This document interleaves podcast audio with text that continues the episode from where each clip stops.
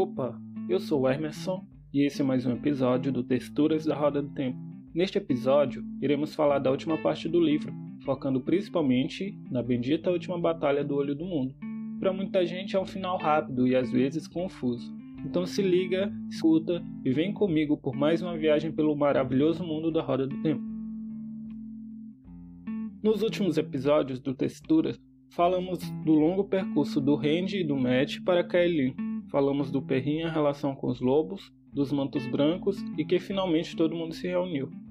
Antes de começar, vou advertir vocês que esse episódio, em um novo formato, é uma discussão com breves spoilers. Se você ainda não leu o livro, corre e lê. Se você não se importar, vamos seguir em frente, que o final desse livro é bem louco. Confuso, mas bem louco. Para começar, esse percurso não vai se ligar detalhadamente ao que aconteceu até chegar ao olho do mundo. Então, de maneira breve, todo mundo se reuniu em Kailin e foi acrescentado mais um integrante ao grupo, Loyal, um Orgier. Foi descoberto que Balsamon, o Tenebroso, tem sido uma ameaça constante aos sonhos do Randy, Matt e Perrin, e que existe uma ameaça direcionada ao olho do mundo. Com isso, se tem início mais uma jornada, e como é distante, um novo meio de encurtar essa viagem aparece: o Portal dos Caminhos. Um portal capaz de encurtar o espaço e o tempo de percurso até Sheiná, a cidade, digamos, mais próxima do olho. Porém, esse portal não é tão seguro. Primeiro, porque precisa de alguém capaz de guiar pelos caminhos, e depois pela ameaça de Machinchi, né? o vento negro que mata tudo que toca. Apesar de tudo, o traje até é feito. Panda Faim o mascate é capturado escalando os muros da fortaleza de Faldara. Descoberto como amigo das trevas e também o responsável pelo ataque a Dois Rios. Vamos para o que é importante. De Faldara, o traje a turma para Grande Praga, o lugar podre e corrompido ao norte do mundo. Criada pela influência do escuro ao redor de Shayogu. Lá tem todo tipo de monstros. Na praga a intenção é encontrar o olho do mundo. E eles encontram mas vale ressaltar que encontrarão por precisão ou necessidade.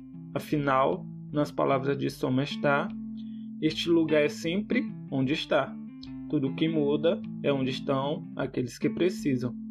Somestar, o Homem Verde, é o último Nin vivo nas terras do Oeste.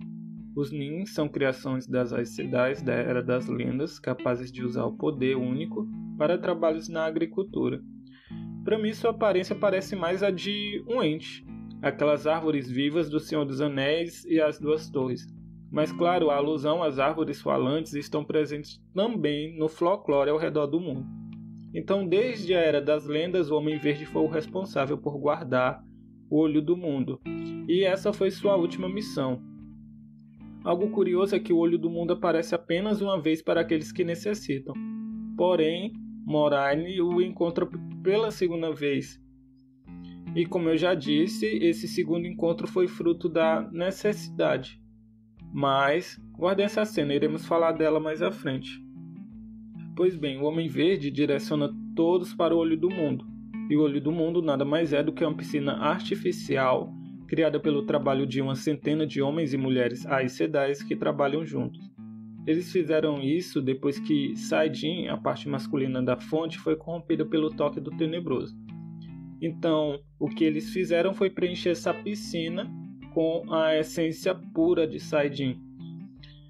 Já no olho, dois abandonados aparecem, que é o Agnor e o Batamel.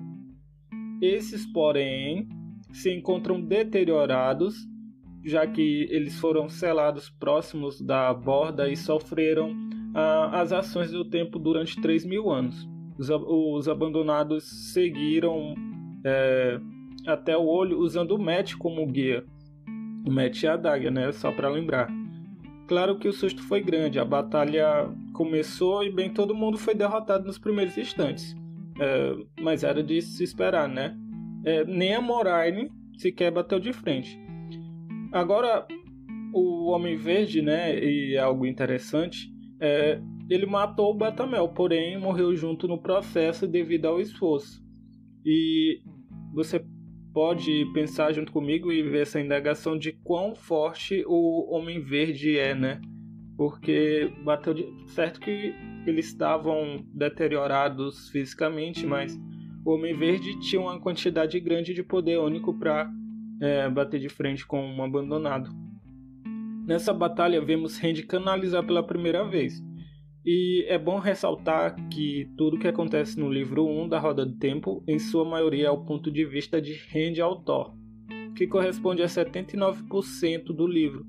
Assim, toda a confusão que representa esse final é a visão de Randy sobre os acontecimentos, confuso para ele e para o leitor. Nosso fazendeiro é perseguido pelo Agnor até uma colina, um precipício, por assim dizer, e ele toca saidinha e vê a conexão de Agnor com o olho através de um cordão branco. O Randy toca essa mesma corda e sente preenchido por Saidin. Já o abandonado morre incinerado no processo porque ele extrai o poder demais do olho do mundo.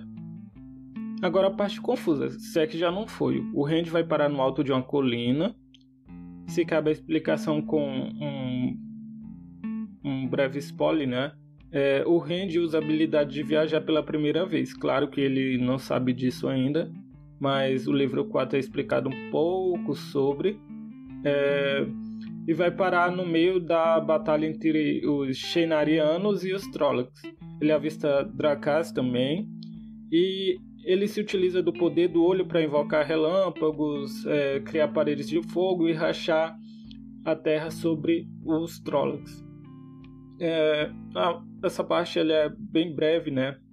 Mas algo interessante acontece, que é a presença, a voz do Criador é, lá por volta da. É na página, na verdade, 760, que o Randy, já desesperado e aos prontos, insistia que isso teria que acabar, né? Essas mortes, o ataque dos Trollocs e tudo mais.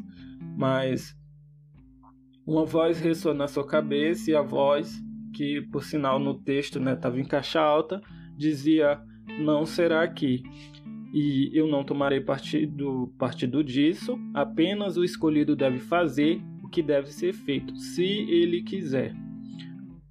O Randy até se pergunta novamente onde seria esse lugar, e o Criador lhe responde: não aqui. Em meio a uma nuvem de poeiras e cavalos que vinham em sua direção, o Randy canaliza um portão. É, de certa forma, ele iria ser esmagado, né? Mas ele viu uma escadaria com degraus suspensos e uma porta no final. Essa porta, é, embora muita gente não tenha percebido, mas isso fica claro talvez nos próximos livros, e isso só ficou claro para mim depois de dar uma relida nos livros e tudo mais.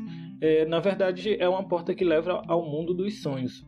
E é perceptível depois que lá ele encontra o Balsamon com uma corda grossa e preta ligada também ao seu corpo, e ele tenta argumentar e tenta fazer o Randy se ajoelhar e ele fica moldando e criando imagens, né, para que o Randy ele ele, digamos, caia na lábia dele.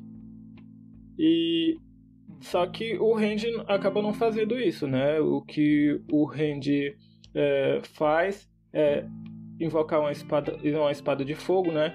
E com toda aquela intenção que ele tinha de realmente, ah, vou acabar com tudo aqui agora, ele corta a corda e vê o, o Balsamon, de certa forma, ser derrotado. Que é, e é também algo curioso que é isso que ele pensa na cabeça dele, né? Só que, na verdade, ali é o mundo dos sonhos. E esse mundo dos sonhos, de certa forma, desmorona é, e ele acaba voltando para a realidade. Esse final do livro, ele é um pouco corrido, né? O sabe sabe-se que o Randy ele volta e volta para o olho, né? Volta para o local onde ele tinha feito a viagem pela primeira vez e dentro do olho ou no olho, né? O que continha lá era a flâmula do dragão, é, a trombeta de Valéria e um dos selos da prisão do Tenebroso, o grande selo e esse selo é feito né, do, de um dos materiais chamado la. E se lembram daquela cena que eu falei que a gente ia voltar um pouco, mas é, para frente, a cena lá da Moraine encontrando pela segunda vez, na verdade não só a Moraine, né, mas todos, é, essa questão da necessidade é falada nos livros mais à frente, que no mundo dos sonhos a necessidade ela pode ajudar a encontrar algo ou alguém. É, eu já vi algumas teorias que tanto a praga como o local do olho do mundo eles é, fazem parte né, do mundo dos sonhos. São suposições, mas que às vezes encontram um, um pouco de fundamento. Se você prestar atenção, por exemplo, é, o, a grande praga ela afeta tudo ali ao redor. E posteriormente a gente vai ver que o mundo dos sonhos também tem essa capacidade de também tocar a realidade. E por que não também o, o local onde o Homem Verde e o Olho do Mundo tá também fazer parte do mundo dos sonhos, mas ser encontrado apenas pela questão da necessidade, uma vontade maior de se encontrar esse lugar. Mas, como eu disse, é uma teoria. O Randy ele termina esse livro em crise pelo seu destino, já que se descobriu canalizador. E também, na visão da Nina Eve e da Egwene, ele é perigoso e uma mistura e se junta a uma mistura de repulsa né, e tristeza pelo amigo fadado à loucura. As cenas finais desse livro são rápidas e se tornam confusas pela quantidade de informação. É um bom livro, um dos que eu gosto muito, porém o objetivo ele só se estabelece do, digamos, aos 60% para o final do livro, né? Só se ouve falar da real intenção de do, dos acontecimentos, ah, do olho do mundo depois dos 60%. Então, e, além disso, foram longos percursos e trajetos.